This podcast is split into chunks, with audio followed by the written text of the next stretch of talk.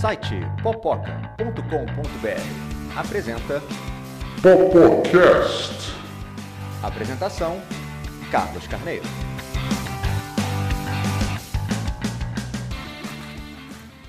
Olá, pessoal! E hoje vamos continuar a nossa revisão histórica dos Oscars. No programa passado, falamos dos Oscars de 1991, 30 anos atrás. Dessa vez, o editor-chefe do Popoca, Tiago Cordeiro, Opa! a colunista do Popoca, Gabriela Ceruti, Oi! e a crítica literária Laura, Laura da Cunha, Olá! vamos revisar a cerimônia de 2001. Há 20 anos, o Atlético Paranaense era campeão brasileiro, herdando o título do Vasco da Gama. O presidente do Brasil era Fernando Henrique Cardoso. E a música do momento era Lady Marmalade, que uniu um monte de cantora conhecida com uma tal de Pink aí que estava começando na época. Mas e os Oscars de 2001? Bom, em 2001 teve como vencedor o filme Gladiador. Mas a lista teve outros filmes indicados, como O Tigre e o Dragão, que ganhou o Oscar de melhor filme estrangeiro, Chocolate, Erin Brockovich e Traffic, cujo diretor venceu os Oscars de melhor direção pela primeira vez em 51 anos que os dois prêmios não foram para a mesma pessoa. E muita gente achava que seria o vencedor mesmo. E vocês, o que vocês acham? Three, two, fight. Luta. Pop. Eu acho que assim, a primeira coisa é dizer que Gladiador é um bom filme, é um filme divertido, é um filme interessante, mas eu sempre fico na dúvida se é um filme que podia vencer tanto Oscar assim, especialmente os que venceu, né? Algumas categorias são discutíveis, como melhor figurino e melhores efeitos visuais em relação à concorrência da época, mas quando a gente fala de melhor filme e melhor ator, eu fico muito na dúvida, embora tenha o Russell Crowe e o Ridley Scott, que são pessoas que eu gosto muito. É um filme que teve problemas. O, o Oliver Reed, que viveu próximo, era um personagem chave e que eles quase tiveram que é, refazer as cenas dele, porque o ator morreu três semanas antes das filmagens acabarem. Mas aparentemente o elenco estava muito cansado porque a rotina de filmagem foi difícil e eles preferiam reescrever algumas cenas e fazer efeitos especiais com outro. A cena do da luta entre o Commodus, que é o imperador vivido pelo Joaquim Fênix, por exemplo, seria diferente em relação ao que foi ao ar. Por causa dessa morte, eles tiveram que refazer e tiveram que seguir por outro caminho. Tá, ok, mas o filme então conta qual é a história do filme. Bom, a história do filme é que você tem um gladiador, né, que é o Máximos. Gladiador não, perdão. Nossa, É um, Ele é o Máximos? é um- ele é o Máximos, né? O, o nome do personagem é o personagem histórico. tu- tudo, tudo no Gladiador é baseado em fatos reais, tá? Tudo ali é baseado em fatos reais. Agora, é claro, com, com jeito hollywoodiano de botar. Então, por exemplo, o nome do Máximos, o nome do personagem real era Narcissus ou algo parecido. Então, eles botaram Máximos porque acho que ficava melhor no cinema, né? Porque ficava o máximo. Ah! E, além disso, é, ele é um legionário, né? um general muito fiel ao imperador da ocasião, que o imperador quer eleger como próximo imperador porque ele não considera o seu filho preparado para assumir Roma. O filho dele, que vem a ser o Joaquim Fênix, Comodos, é, é meio lelé da cuca, é um cara fraco, é um cara que ele acha que se assumir vai ser um fracasso, e ele quer botar o Máximos. Só que, quando ele vai contar isso, ele conta isso pro Máximos primeiro, e depois ele vai contar pro filho. E o filho mata ele e assume o trono. É uma cena fortíssima. E quando o filho faz isso, só duas pessoas no mundo sabem para quem o trono tinha que ter, tinha que ir. É o Comodos e o Máximos. Então, rapidamente o Comodos dá um jeito de se livrar do Máximos e ele acha que matou o Máximos. Mas na verdade, o Máximos é perdido e acaba sendo capturado e tratado como um gladiador. E aí ele vai ascendendo, porque ele é muito bom de briga, e o imperador percebe que ele se tornou um gladiador extremamente popular e que ele não pode simplesmente matar, porque senão o povo vai ficar puto. Né? É, é um filme muito interessante desse ponto de vista, porque ele fala muitas coisas políticas. A interpretação do Joaquim Fênix é uma interpretação muito boa. O, o Russell Crowe, quando o Joaquim Fênix ganhou o Oscar, foi em 2019, eu acho, o Russell Crowe postou que aquilo tinha corrigido uma injustiça, porque quem tinha que ter, porque o, Joaquim Fênix já deveria ter ganho o Oscar em 2001. Isso foi a opinião do Russell Crowe, tá? E aí a gente lembra assim, quem ganhou o Oscar em 2001 foi o Benício Del Toro, como melhor ator coadjuvante. O Joaquim Fênix foi indicado, mas não ganhou. E eu acho que a interpretação do Fênix é muito interessante nesse filme, é muito legal. Eu descobri, fazendo a pesquisa para esse roteiro, uma coisa super interessante que o personagem do em Game of Thrones era um personagem que todo mundo amava odiar, que é o Joffrey Baratheon, aquele reizinho adolescente. Eu, eu não estou me lembrando agora do, do, nome do ator, mas eu já vou achar aqui já. É, ele baseou. É Jack Gleason, o nome do ator. Jack uhum. Gleason. É aquele rei doido, né? Que é, acaba sendo envenenado no meio da série, spoilers. É, o Jack Gleason disse que baseou todo o Joffrey Baratheon nesse personagem do Joaquim Phoenix, no Comodos, né? Que foi uma das referências que ele usou para compor o personagem dele. E tem realmente muitas semelhanças porque o Joffrey é um cara que assume o trono muito novo, não está preparado, não tem empatia pelo próximo, é extremamente mimado e, e dá para fazer um paralelo interessante com as duas interpretações. São personagens realmente que ficaram parecidos ali no cinema. Olha, faz eu, acho não que é mais ou menos por aí. Não sabia disso, mas faz todo sentido. Uma coisa que eu acho interessante na época, né, que a gente viu isso um pouco no Oscar de 91 e comparando agora com o Oscar de 2001, né, 10 anos de diferença entre o outro, é que foi toda uma época onde quem ganhava Oscar eram os filmes grandiosos, eram os filmes que eram os grandes épicos. Então, Dança com Lobos ganhou, é, é, se a gente pensar no, nos anos 90, o Titanic ganhou, né, grandes, e o Gladiador segue essa linha. É um, eu lembro da, de reportagens na época falando do, do, de toda a criação em computação gráfica, da recriação do, do Coliseu para fazer é, é, para fazer o Gladiador e como aquilo foi uma tecnologia super inovadora na época. Então é, faz sentido que, que a academia tenha premiado essa, essa grandiosidade do filme, né? E apesar da história ser legal, eu lembro de ter assistido e ter achado o filme assim, um filme muito competente. Tem algumas cenas que eu lembro que, que não fazem muito sentido para mim. Eu lembro dele, de, toda vez que ele que ele que o gladiador fica, né, que o personagem do Russell Crowe fica é, é, é, chateado com a vida ou quase morrendo, coisa ele vai ele vai para um certo nirvana assim na cabeça dele, ele vê uns campos assim onde ele vê a família, porque a família toda dele morreu, então ele tem uma aquela coisa de vingança também com, com o imperador. Mas eu lembro de ter achado um pouco óbvio demais, assim. Né? Você, ao invés de confiar na atuação do, do do seu personagem, você mostra muito de, de óbvio, assim, olha, tá vendo? Ele quer voltar para a família dele, aí mostra de novo, aí mostra de novo, aí mostra de novo. Tem não é um filme muito assim. inovador, né? Não é um filme muito inovador, assim, roteiro, direção. É... Não é um filme que te surpreenda muito, assim. Não, ele é um grande épico nesse sentido, né? E, nesse, e como épico, ele tem a narrativa épica presente bem forte, e isso é uma questão um pouco de gosto eu acho. Mas tem o Russell Crowe de tanguinha, cara. Tem o Russell Crowe de tanguinha. Eye Candy. Eye Candy que naquela época não era tão comum assim, assim um eye candy para o gaze feminino, entende? E eu acho positivo por esse lado. Inclusive a tanguinha continuou fazendo sucesso depois, foi leiloada, juntou sei lá quantos milhões de dólares, entendeu? Essa história é muito engraçada. Essa é, é, um, é um, um, em inglês eles chamam de codpiece. Não chega a ser exatamente uma tanguinha, mas é um, é um é, é como se fosse um, um protetor assim para a área da. É uma tanguinha. Não, não, não, não, chega a ser uma tanga. Que se pensa na tanga é um visual diferente, mas é um protetor assim para as áreas íntimas masculinas de couro, que é um, é um cuecão de couro, basicamente e é, é, enrijecido que foi leiloado na época. Pelo, o Russell Crowe estava leiloando várias coisas que ele tinha ainda do, da filmagem. E quem comprou foi o John Oliver, no programa, pelo, com o programa Last Week Tonight, onde eles doaram para a última blockbuster que ainda existia nos Estados Unidos.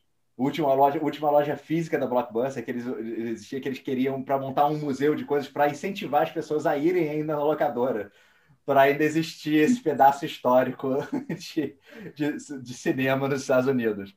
Um segundo filme que estava disputando o Oscar nessa época era Chocolate. Chocolate é um filme que é diferente dos concorrentes, era uma comédia romântica. É, conta a história de uma, uma jovem mulher, uma filha pequena, vivida pela a mãe, no caso, né, não a filha, a Juliette Binoche, que também concorreu ao Oscar de melhor, melhor atriz, que era a Vianney Rocha. ela foi viver numa cidade fictícia na França, chamada Les Fenêtres sous Ternes, ou algo parecido com isso, e abriu uma loja de chocolate na frente da igreja. E as pessoas da cidade não viram isso com muitos bons olhos, mas o segredo dela é que ela, vendo a pessoa, ela descobria qual era o chocolate favorito dela. E ela personalizava os chocolates para cada pessoa. Aí entra o personagem do Johnny Depp, o Johnny Depp que era o Hooks, fez o pai um com ela, e ela nunca conseguia descobrir qual era o chocolate favorito dele. E aí tem outras coisinhas que a cidade vive tentando fazer ela fechar a loja. E aí você acha que o filme estava merecido, estaria disputando o Oscar? Olha, faz muito tempo que eu vi, provavelmente 20 anos. Eu tinha 9 anos. Você me diria, eu tinha 9 anos nesse filme. Mas é um filme bom, mas acho que não a ponto de ter concorrido ao Oscar. Não. Eu acho que o Náufrago teria feito mais sentido como indicado e não, e não foi indicado. O que eu lembro desse filme é a participação do Johnny Depp, né? Porque o Johnny Depp a gente se acostuma a ver ele como um, um, um ator que faz personagens né, muito claro, tipo o Edward Mão de Tesoura e o, e, o, e o Jack Sparrow, e bom, ele tá sempre Sim. fantasiado com trejeitos, não sei o que. E esse não, esse personagem é um personagem onde ele tá sóbrio. Não, só, não sóbrio é possível, né? Considerando que é o Johnny Depp. Normal. Mas é não é possível. É uma pessoa é. mais próxima do normal que o Johnny Depp é capaz é, de fazer. fazer. ele, tá, ele é mais perto do, Gil, do Gilbert Grape do que do, do que do Eduardo Mãos Tesoura nesse filme. É. Provavelmente esse filme foi indicado muito mais por conta dos atores do que exatamente por conta do roteiro em si porque a Juliette Binoche, nessa época, ela estava no auge da carreira dela. E ela sempre foi considerada uma grande atriz, Sim. né? Tanto que ela foi indicada como melhor atriz para esse filme, apesar de ter perdido para Julia é, Eu lembro que o filme tem um visual muito bonito, assim, a, a cenografia, na, na cidade interior da França. E que dá muita fome. dá muita vontade de realmente o filme inteiro. E tem aquela questão também do assunto, né? Porque, afinal de contas, você associa, é. você, na verdade, o que estão fazendo, basicamente, é associar chocolate com uma coisa muito erótica, né?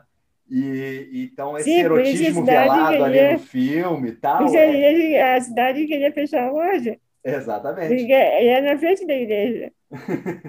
Então, todo esse erotismo velado, com, com, sendo guiado pelo chocolate, né? todo esse subtexto, é o que acaba deixando o filme um pouco diferente de uma comédia romântica padrão, assim, não é um... É, e é, eu não vi o filme, mas pela descrição, né, ele tem um quê de realismo fantástico, quando você tem uma personagem uhum. como a da Julia Binoche, que é capaz de descobrir os chocolates favoritos ou perfeito para a situação de cada pessoa.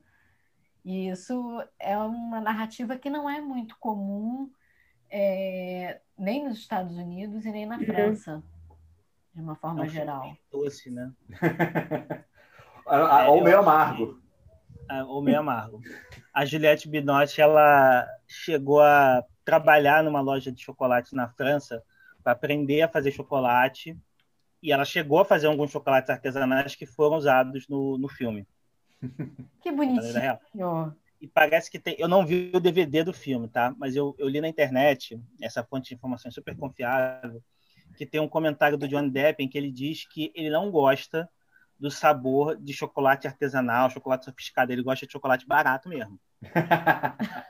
então, é de Kit Kat para baixo. De Kit Kat para baixo, entendeu? Então, não, não dê chocolate muito caro pro Johnny Depp. Dá um bis mesmo que ele vai achar melhor. Pô, vou, ter que, vou ter que trocar meu presente de Páscoa aqui é pra ele, então. É, em outras palavras, ele é um americano comum nesse sentido. Eu acho normal. Aliás, uma coisa sobre a Juliette Binoche é que antes dela, a Gwyneth Paltrow quase pegou esse papel. Eu, acho que a Juliette Binoche foi uma escolha melhor, tá? Mas quase foi para Gwyneth Paltrow.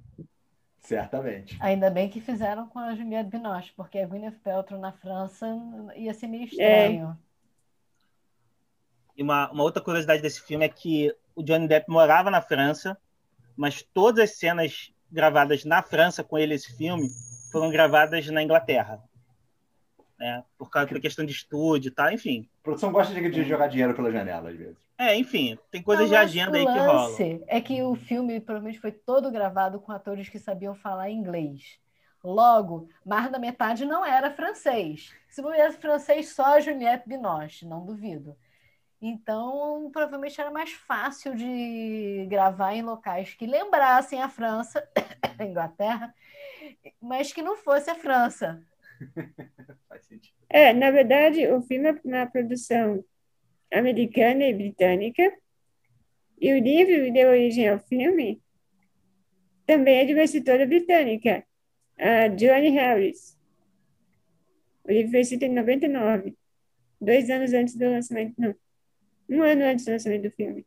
Bom, o próximo filme da nossa lista é Erin Brockovich, Uma Mulher de Talentos. Essas traduções maravilhosas que tem no aqui no Brasil, que a gente já falou, inclusive. Inclusive, acho que a gente Brasil. mencionou esse filme quando a gente falou sobre traduções. Falamos? Que a... Então tá. Falamos pelo menos do título dele, né? Do- não sobre o filme em si. Então, Laura, o que, que você tem a dizer sobre Erin Brockovich? Então, Aaron Brockovich é um filme baseado numa história real. É, não sei se escreveram algum livro antes de fazerem o filme, mas a história em si existe. A Erin Brockovich é uma personagem que existe. E quem faz ela na telinha é a Julia Roberts, com o primeiro e acho que o único Oscar da carreira dela de melhor atriz por conta desse filme. E mais um monte de atores um pouco desconhecidos, com exceção do. Como é que é o nome dele? Gente, nem aparece aí, é isso mesmo? Peraí. O nome do ator que contracena com a Julia Roberts. Aaron, Aaron Eckhart. Isso. O Aaron Eckhart. Como é que é o nome dele? Aaron Eckhart. Aaron Eckhart. Pois é, o Duas Caras, mais fácil. então, ela tem como par romântico Duas Caras, que tá quase que irreconhecível com aquela cara de motoqueiro. E eu conheço alguns motoqueiros americanos, ele tá bem incrível como motoqueiro.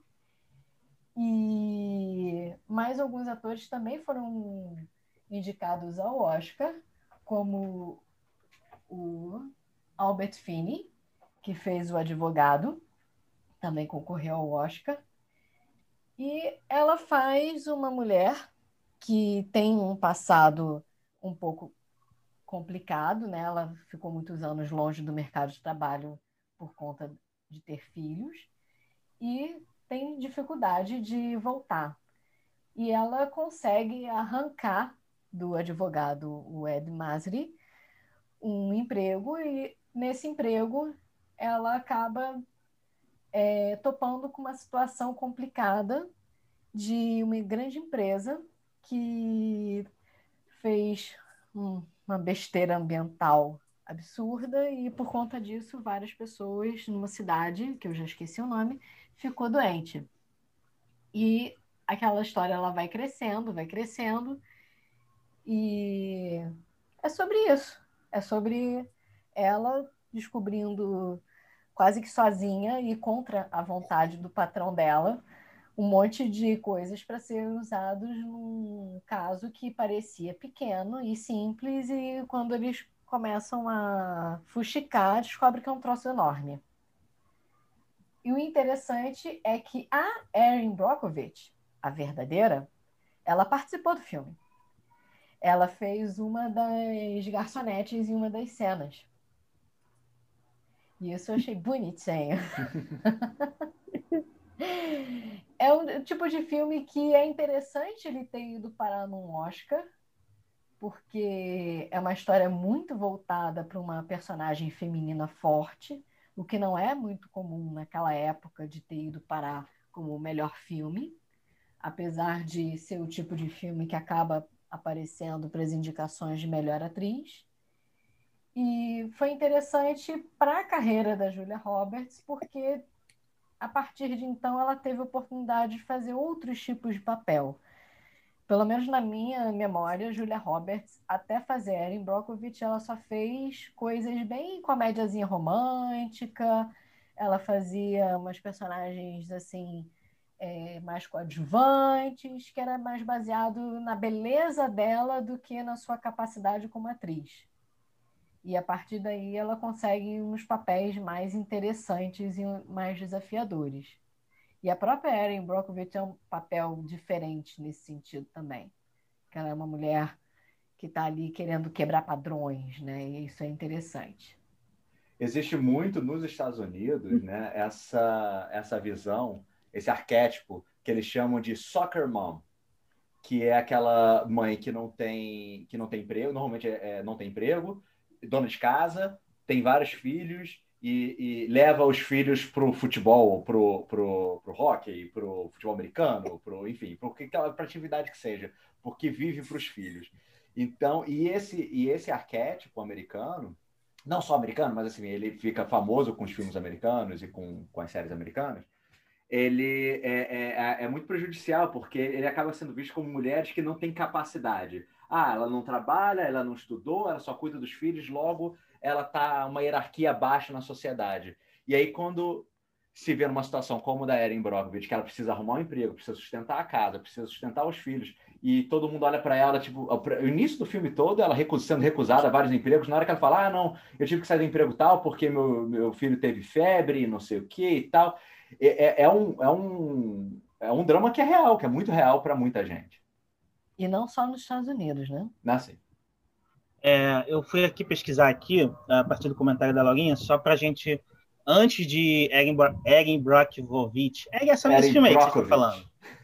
ela fez, ela fez Uma Linda Mulher, né, que é o filme pelo qual ela, ela lançou ela ao estrelato. Depois disso, ela fez Dormindo com o Inimigo, que acho que é meu filme favorito dela ela fez o Dossiê Pelicano e ela fez um filme que talvez seja esquecido hoje em dia, mas eu acho um filme uma gracinha, um filme muito interessante chamado, chamado Hulk, A Volta do Capitão Gancho, em que ela é a Sininho. Ah, ela é Tinkerbell. Né? Eu não lembrava mais disso.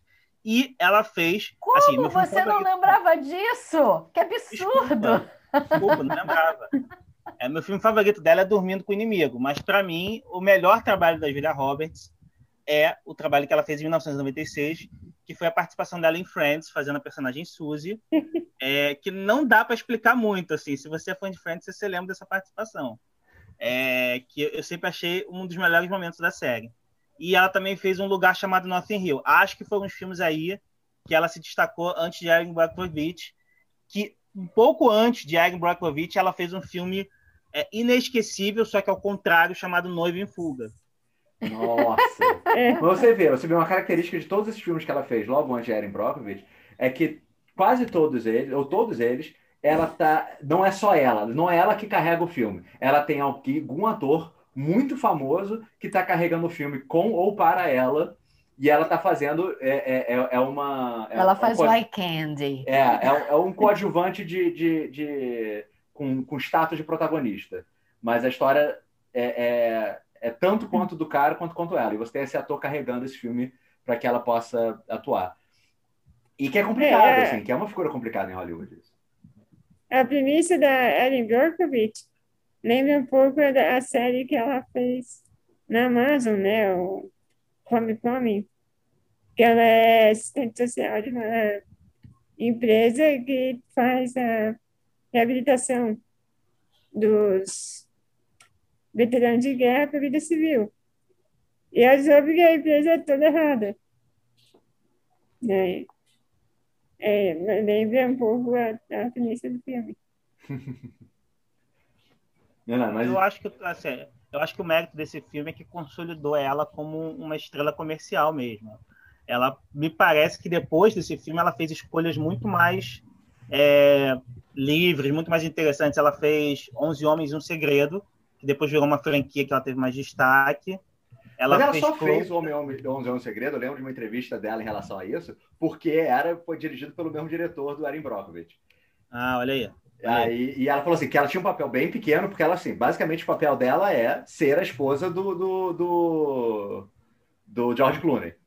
Ela está sendo disputada ali pelo George Clooney e o Andy Garcia, assim, é o papel dela. Mas ela fala assim, e eu lembro dela falando em entrevista, olha, meu papel eh, tem um pouco mais de, de, de substância do que parece, mas mesmo se o, se o, se o Soderbergh me pedisse para ser, ah, não, fica só ali no canto, eu faria, porque eu acho ele foda. o próximo filme da lista é O Tigre e o Dragão, né? uma, uma produção chinesa dirigida por Ang Lee e estrelada por é, Chong Yu-fat, Michelle Yeoh, Zhang Zi e Shang Chen.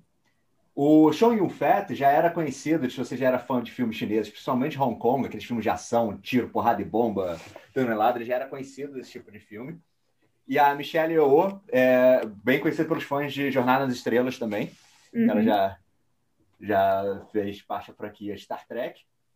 E é um filme que é muito interessante, porque eu acho que ele apresentou para o Ocidente, principalmente para o público americano, uma produção chinesa né? O, o, tem que lembrar que estamos em 2001, nesse Oscar, e em 99 saiu Matrix, que onde que apresentou para os americanos como que os chineses fazem é, cenas de ação, né? Que eles chamam que hoje que ficou conhecido como wire fu, né? Aquela coisa de usar cabos para manobras é, é, super complicadas e que os, o pessoal do, que fez os stunts de Matrix aprendeu com o pessoal que produziu o, o Tigre do Dragão. Então, o Tigre e Dragão mostrou para os americanos assim, ó, vocês gostaram de Matrix? Então, é assim que a gente faz filme. E aí você tem cenas belíssimas no, no, no filme. Ele conta a história desse do Lee Mumbai, que é um guerreiro, eh, que é um ex-guerreiro que largou a espada para meditar. E quando ele estava uh, meditando, ele chegou à conclusão que estava faltando alguma coisa na vida dele, que ele não ia poder ser, é, ser esse monge, ser esse guerreiro que ele gostaria de ser. Então ele vai, é, é, ele passa a, a, a, a, revisitar a vida dele, buscando isso que ele achava que estava faltando na vida dele. E com isso ele vai de encontro né, com a velha conhecida que faz a, a Michelle Yeoh, que é a Michelle Yeoh, que é uma velha conhecida dele, que ele tinha essa amizade. E ele também encontra com isso a personagem da Zhang Ji, que está é, tá usando o nome da raposa, é um nome que, que ele conhecia esse nome como uma grande criminosa que foi a responsável por matar o mestre dele. Então você tem essa história pessoal dele de uma certa de buscar essa vingança, mas buscando preencher esse buraco emocional que ele tinha descoberto nas meditações dele, enquanto ele também vê na, na, na menina que está sendo treinada aí por essa raposa como vilã, ele também vê nela um potencial de virar uma grande guerreira. Ele, ele passa a querer ensinar para ela a, a, a, a, filosofia que, que ele aprendeu, apesar dela já ter cometido crime. Então você vê que não é uma história que é muito conhecida, não tem, não tem essa linearidade narrativa que os americanos estavam acostumados.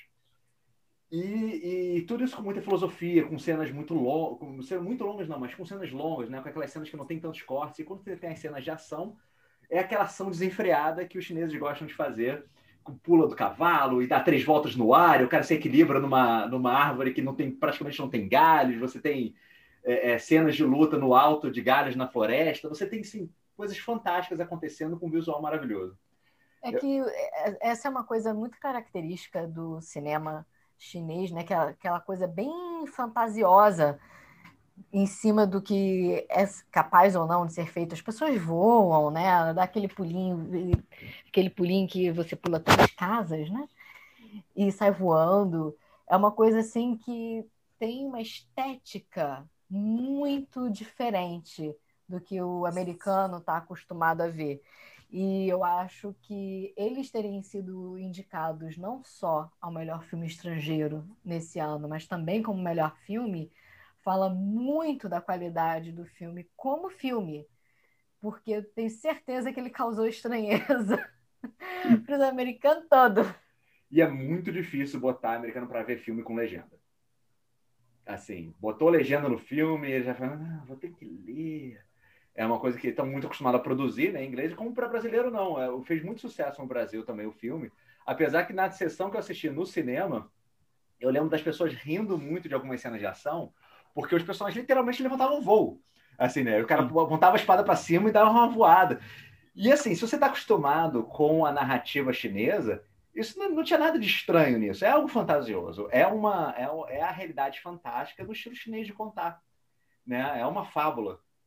E mas assim o, o, o público às vezes é muito cruel em certas cenas, mas apesar disso a história é muito cativante. E, e, e, eu acho uma outra coisa interessante também que mostra esse contato, apesar de ser muito ocidentalizado, mostra esse contato com a maneira narrativa oriental que é enquanto você nos Estados Unidos, né, na, na no, no, Hollywood, você tem aquela questão narrativa clássica, você tem um herói que tem um conflito e que tem ele resolve esse conflito e aí ele tem um arco de histórias, esse arco vai para vai ou, ou, ele se sai bem do conflito ou se sai bem, mas com aprendizado, mas ele não termina a mesma pessoa que ele era antes. O, a narrativa oriental, a narrativa oriental não está interessada nisso, está interessada em falar sobre sentimentos então, é muito filme sobre o sentimento de solidão que, o, que, o, que os personagens têm. O herói tem um sentimento de solidão porque ele percebe que ele jogou a vida inteira fora um prol de uma, de uma filosofia da qual ele não acredita mais no final da vida. A, a, a, o par romântico dele, vamos botar assim, apesar de não ser exatamente par romântico, é um amor muito platônico entre os dois. Ela tem essa solidão porque ela gostaria de estar com o Limumbai, mas, mas ele, por ser um guerreiro, um monge e tal, não pode ter isso correspondido. Você tem a solidão da, da, da, da jovem Raposa Jade, que encontrou na mestra uma pessoa, a primeira pessoa que deu, deu atenção a ela, mas ela, por ser de uma família rica, era esperar, esperavam coisas dela que onde ela não tinha ligação com ninguém no final das contas. E por isso ela vai para essa vida de crimes. Então é tudo, então o filme basicamente sobre como lidar com a solidão. Como pessoas diferentes, como situações diferentes na vida, podem causar as pessoas a se sentirem solitárias, apesar de, de aparentemente terem tudo de bom, né? Elas nascerem com tudo. Então é, é, é, muito interessante essa, essa exploração dos sentimentos que a gente não vê muito no filme hollywoodiano. É uma coisa bem vocês têm a, Vocês têm a impressão que depois desse filme teve uma sequência assim que vários filmes de ação de Hollywood tentaram assimilar essa estética é, do Tigre e Dragão? Com eu tive a impressão que isso começou a ficar mais naturalizado. Eu lembro de um filme até ruinzinho, chamado Monge e o Dragão, que era tudo com essas cenas assim, com essas cenas com arame fu e tal. Sem dúvida, é, influenciou bastante, é, como, como a gente vê cenas de ação, né? Hoje em dia o pessoal até fala, ah, ainda bem que não tem esses fios do pessoal voando, mas realmente marcou uma época é, cenas de ação com, com cabos, e mas também abriu as portas para o cinema chinês no, no Ocidente, né? Você tem depois o Chet Li apareceu com Máquina Mortífera 4, mas depois ele estrelou em, em Herói e, e, fez outros filmes onde que eram típicos chineses, filmes de ação chineses. É, tiveram dois filmes de ação chineses que fizeram bastante sucesso depois de O Tigre e o Dragão, que é Herói e O Clã das Adagas Voadoras. Lembro muito desse filme. E esses dois filmes têm a mesma atriz é, que faz a jovem do Tigre e o Dragão, que é a a Zhang Zi. Zhang Zi. E ela fez depois aquele filme ela... Memórias de uma Geisha, que fez. ela é obviamente chinesa, mas ela faz uma japonesa no filme. E, e onde todo mundo fala inglês. Então, vamos. É tudo igual, né? Assim, Nossa Senhora. É, é terrível isso, gente. É terrível. Enfim. É, eu, inclusive, eu, Thiago, eu acho Clã das Adagas Voadoras um filme mais interessante do que Tigo Dragão. Tá, eu, como espectador, sempre gostei mais. Mas eu acho que não teve a mesma repercussão. Você tem o direito de estar errado, não tem problema. Eu, pessoalmente, gosto mais de Herói. É, eu acho Herói um filme visualmente mais bonito.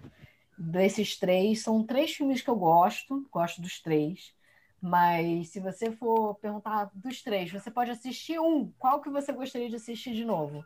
Eu gostaria de assistir de novo Herói, porque para mim Herói é uma grande obra de arte visual.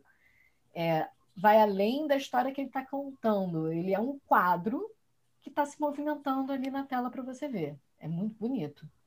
Tá, mas o assunto agora é Oscar ainda falta um filme para nossa lista. E o próximo filme e o último filme da lista é Traffic. Então, ou Traffic, ou Traffic, não sei como que vocês pre preferem pronunciar, porque não teve tradução. A tradução ficou Traffic mesmo, então falo do jeito que eu quiser. Tiago, o que, você tem a dizer sobre Traffic? Cara, eu, eu acho Traffic um filme talvez tenha sido o grande injustiçado, porque ele só ganhou o Oscar de melhor diretor, e talvez ele merecesse ganhar o Oscar de melhor filme. Acho um filme mais interessante é, porque ele é surpreendente, ao contrário de Gladiador, que é um filme que segue uma rotina muito clara de qualquer filme hollywoodiano.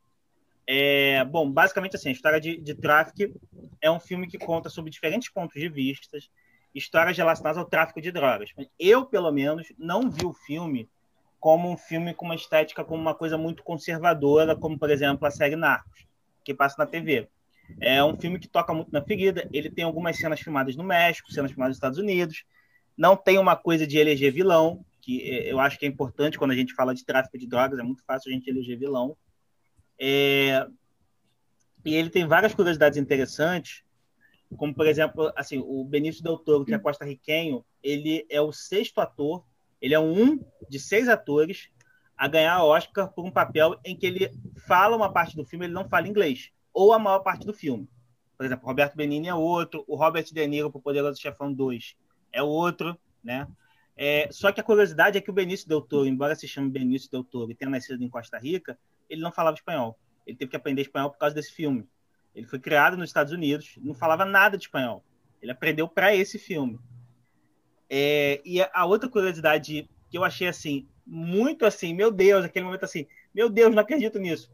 É que quando esse filme foi lançado, é, eu vou dar um spoiler sobre o filme. Tem uma personagem do filme que ela é uma patricinha que ela é atleta do colégio, atleta modelo, ela é gênio de matemática e ela é dependente de drogas. Né? Ela é tudo isso e ela dependente de drogas.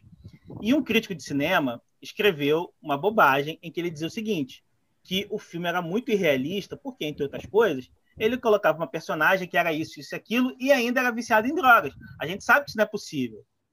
E aí, o Stephen Graham, que é o, o cara que escreveu o filme, ele escreveu uma resposta pro cara falando assim: Cara, olha só, o recorde que essa menina bate no filme, eu tirei do meu recorde da época do colégio.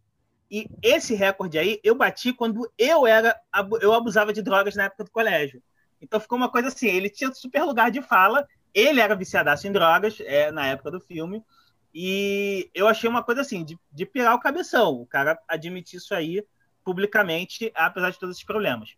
O tráfico ele foi filmado, é, eu já tinha falado isso aqui antes, mas vou repetir, em 110 locações e oito diferentes cidades. Uma dessas locações, para quem é fã de West Wing, foi o, o, set de filmagem de West Wing, porque algumas cenas se passam na Casa Branca. E aí, ao invés de fazer uma Casa Branca do zero, eles reaproveitaram o set de filmagem da série. E a outra curiosidade, para quem é fã dele, eu não sou muito fã dele, o Topher Grace, que é o Eric de That Seventh Show, foi o, seu, foi o primeiro filme dele nos cinemas, foi esse. Antes disso, ele só tinha feito sucesso na TV. Esse foi o primeiro filme, o debut dele, né, nos cinemas. E ele tem, tá, tem uma carreira super consolidada hoje em dia nos cinemas. O último filme que eu lembro dele foi Infiltrado na Clã. O, o que eu lembro de ter assistido o Traffic e ter achado muito interessante na época foi exatamente esse ponto que você mencionou, né? De não, de não eleger um vilão. Você, você não está lutando contra um cara. Opa, ah, pegou o Pablo Escobar, acabou com, com o tráfico. Não é isso. Ele mostra toda a cadeia do tráfico, como ele influencia a vida de todo mundo. Você é estudante, você tem um político que ganha dinheiro com tráfico, você tem os traficantes mesmo, né, que vão fazendo toda, todo, todo o, o contrabando das drogas, levando de um país para o outro. Então, os policiais envolvidos. Então, você tem toda essa cadeia produtiva do, da produção ao usuário que nem sempre o filme mostra. Muitas, muitas vezes os filmes que falam sobre drogas ou falam sobre o vício e sobre o drama do viciado, ou fala sobre a briga da polícia com os traficantes. Mas mostrar toda essa cadeia é algo que foi realmente é, inovador, digamos assim, na época, ou pelo menos não, não era comum de aparecer no cinema. É, e é um filme assim que ele ele não tinha tanta gente que tinha, já tinha ganho o Oscar no filme, mas assim, é uma coisa muito impressionante que todo, se você for rever o filme hoje, todo mundo ganhou naquela época ou ganhou depois o Oscar. Por exemplo, a Viola Davis. A Viola Davis está lá fazendo um papel escondido, ganhou o Oscar.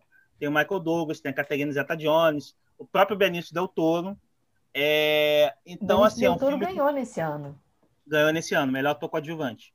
Então é um filme assim que selecionou muito bem o seu elenco e é um filme com atuações assim muito sólidas, muito sólidas. Você não vê ninguém mal no filme.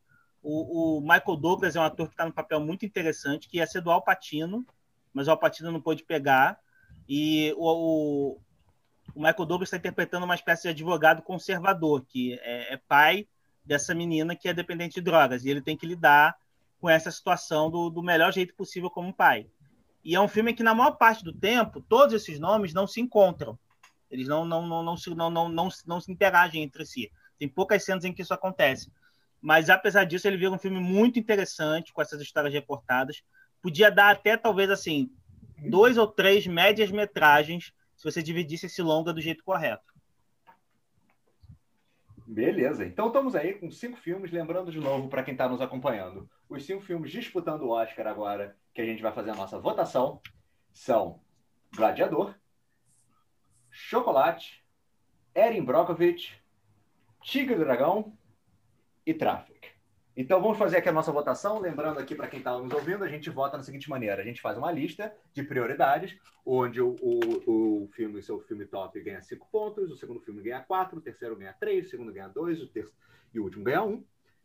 E a gente faz a soma, a, a soma aqui dos pontos para ver quem vai ganhar. Então, por favor, Tiago, Laura, Gabriela e eu, coloquem seus votos e vamos ver agora quem vai ser o novo ganhador.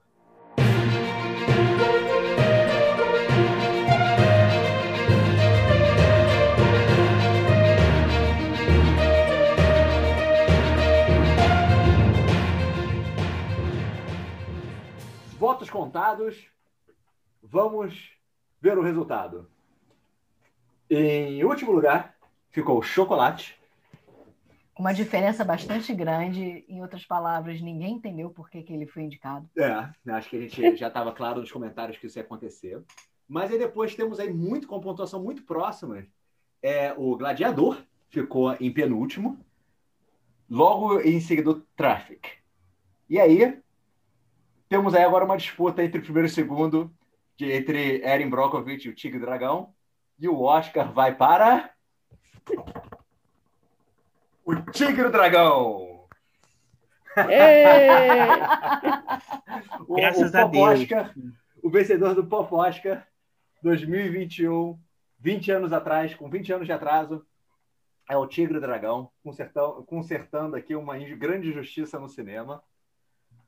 Que realmente eu pessoalmente não entendi que Gladiador ter ganho o Oscar aquele ano. E achei justo o Eric Brokovich ter ficado em segundo, porque é, é, é um filme muito bom mas realmente o, o espetáculo do Tigre e Dragão acho que é incomparável.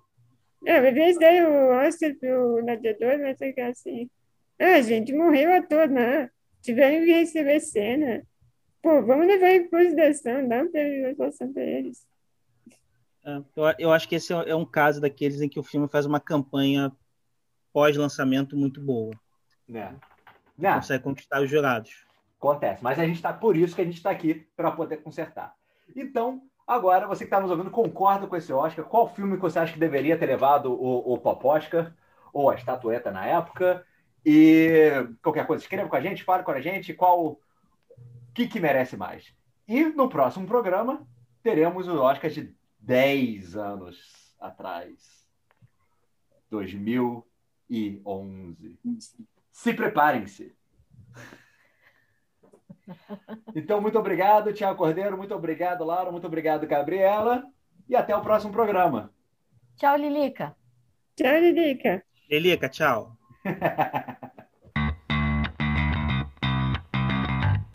Site popoca.com.br apresentou Popocast. Quer participar do Popocast? Mande um comentário que a gente lê. Nosso e-mail é sitepopoca.gmail.com. Você também pode enviar pelo formulário de contato no site popoca.com.br ou nas nossas redes sociais, no Instagram, Facebook e YouTube, em que estamos como arroba sitepopoca. Eu não sei por que Carreiras d'Água está se passa na França. O filme, o filme não, o livro se passa na França, você sabe? Não sei. Deixa eu ver no. Vou ver no Scooby. curiosa. Eu fiquei com a impressão que era a Suíça que você falou no primeiro, no início. Não, na França. Interior da França. É porque é chocolate aí, porque é chocolate. É. Você achou que fosse Suíça. O que faz sentido. Chocolate, Preconceito, chocolate e canivete, eu penso em Suíça.